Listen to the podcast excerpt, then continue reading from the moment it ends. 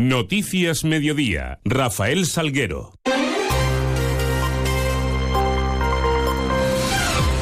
Muy buenas tardes, eh, ¿qué tal? Son las 2 menos 20 y 10. Son los minutos que nos restan para contarles qué es noticia Meridico Marca en esta hora y en este martes 2 de enero, en donde la primera parada la vamos a hacer para mirar hacia esos cielos eh, que nos están acompañando durante la jornada. Lo vamos a hacer con la ayuda de la Agencia Estatal de Meteorología y con Luz Cepeda. Buenas tardes. Buenas tardes. Llegan lluvias a Extremadura. Durante la tarde, cielo nuboso cubierto y ya en la mitad norte podríamos tener lluvias de carácter débil que serán más frecuentes e intensas a últimas horas de la tarde. Las temperaturas van a subir con el viento viento del suroeste, máxima de 17 grados en Mérida y en Badajoz y 13 grados en Cáceres. Mañana cielo nuboso cubierto y lluvias que serán persistentes en el norte de Extremadura. Temperaturas mínimas en notable ascenso diurnas con pocos cambios y el viento del suroeste pudiendo alcanzar rachas fuertes mínimas que se van a situar esta noche entre los 11 y los 13 grados. Mañana con máximas entre los 13 y los 15 grados. Mañana con poca amplitud térmica tendremos temperaturas muy similares durante el día y durante la noche.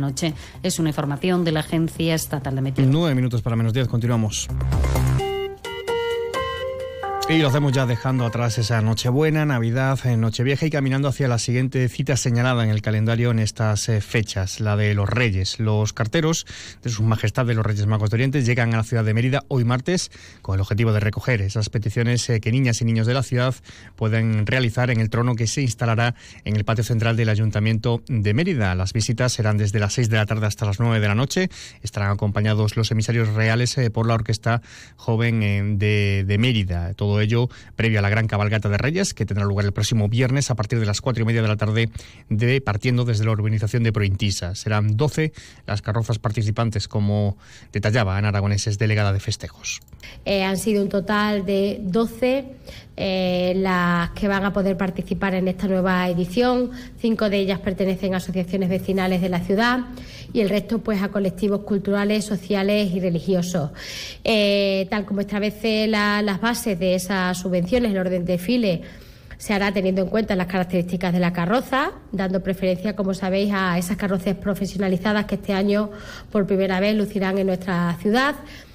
Y es que precisamente ese es el objetivo también, profesionalizar un evento con seguridad y una gestión de la propia cabalgata.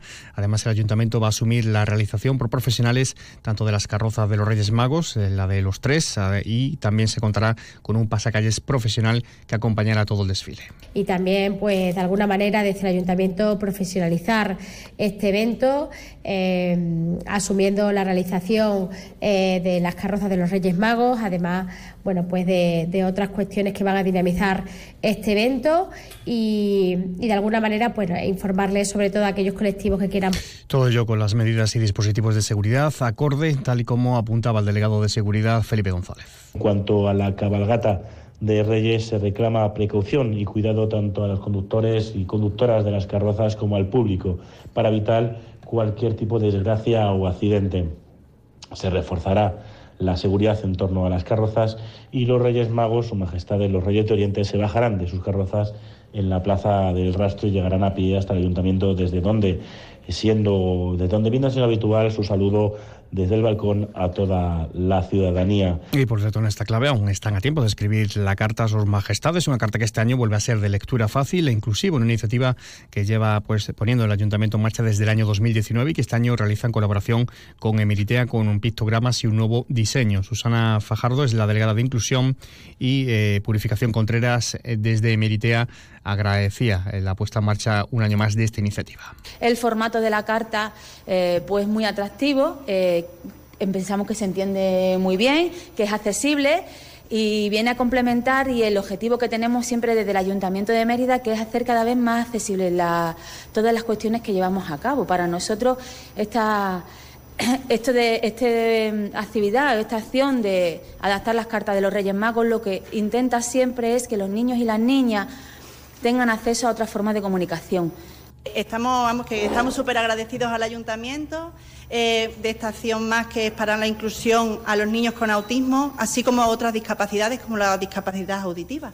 Eh, en los niños con, este, con esta acción pues realmente eh, entienden bien lo que es la petición a los Reyes Magos, ya sea los que puedan escribir lo escribirán y los que no recortan eh, de los catálogos de juguetes y, y, los pueden pegar. Entonces, vamos, que es una acción de inclusión total que hace el ayuntamiento, igual que el tramo del, eh, que hay en la cabalgata para sin ruido. La carta está disponible para su descarga en la web municipal en www.merida.es y es más actividad navideña también. Hoy a las 5 de la tarde en el Parque de López de Ayala, el de los enamorados, también se va a realizar un taller infantil de Reyes y Reinas Magas. Noticias en Onda Cero Mérida. Apunte cultural. El ayuntamiento homenajea al autor teatral Juan Copete y lo hace con la inauguración de una sala en el María Luisa que llevará su nombre, lleva su nombre y una placa realizada por Javier Fernández de Molina en un acto eh, que estuvo organizado por familias, amistades y artistas de toda la región y que se llevó a cabo este fin de semana. El descubrimiento de la placa tuvo lugar durante ese homenaje que se hizo el pasado viernes en el María Luisa. El alcalde ya ha anunciado la creación de esa sala Juan Copete como homenaje al dramaturgo, pero hasta ahora no pudo ser una realidad por culpa de la pandemia pandemia, periodo en el que murió, falleció este, este artista y autor teatral. Antonio Vélez es el delegado de Cultura. El Teatro María Luisa va a estar ligado por siempre al autor teatral Juan Copete. El pasado viernes se celebró allí un acto de homenaje al genial dramaturgo. Nos reunimos allí sus eh, amistades, familias y lectores para descubrirle una placa en el Salón de Ensayos del María Luisa que va a llevar por siempre su nombre. La placa la realizó el artista Javier Fernández de Molina, que lo donó para la ocasión. Fue un evento cargado de emoción que contó con varias sorpresas, entre ellas la representación de Soliloquio y Grillos, una de sus obras más destacadas. Además, muchos compañeros de profesión subieron al escenario para recordar textos históricos del autor extremeño. Una y 46 minutos, mínima pausa. Vive la Navidad en Mérida. Recibimos el año con la visita de los Reyes Magos y una de las mayores cabalgatas de Extremadura. Pero antes, teatro, música, mercado navideño, actividades infantiles. Consulta la programación en mérida.es y las redes sociales. Una Navidad única. Ayuntamiento de Mérida. Flexibilidad. Dedicación. Confianza. Cercanía. Compromiso. Seguridad. ¿Y si existiese un banco en el que poder confiar? No existe un banco así. Existe una caja. Caja Rural de Extremadura. La Caja de Extremadura este final de año está cargado de inmejorables ofertas en los concesionarios AOSA en Extremadura. Llévate tu Mercedes Certified desde 18.000 euros. Sí, sí, lo que has escuchado. No pierdas esta oportunidad hasta agotar existencias. Ahora en tu tienda de Chacinas Castillo, lechones ibéricos para horno al mejor precio. Compruébalo.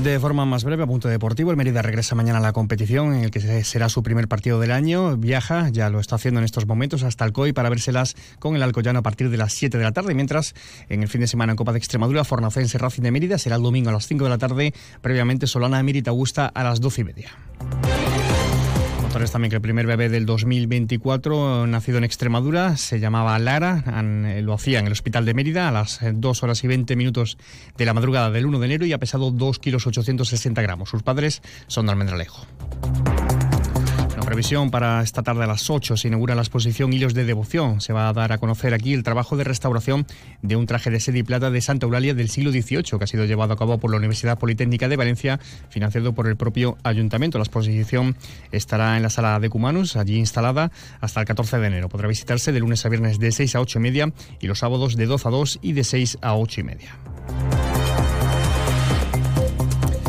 Les contamos que el Palacio de Congresos de Mérida acoge hoy martes a partir de las 8 de la tarde el concierto de Año Nuevo a cargo de la Orquesta de Extremadura. El inicio de año con música y alegría, con ese concierto ofrecido por la orquesta para disfrutar de las mejores obras clásicas y los, los eh, clásicos más eh, populares. Además les contamos que la artista extremeña Paula Valdeón invita a una reflexión y a un momento de calma a través de su exposición Una fuente que combina escultura, murales y una pieza de cerámica y que se podrá visitar hasta el 28 de febrero en el claustro de Santa Clara en la capital extremeña.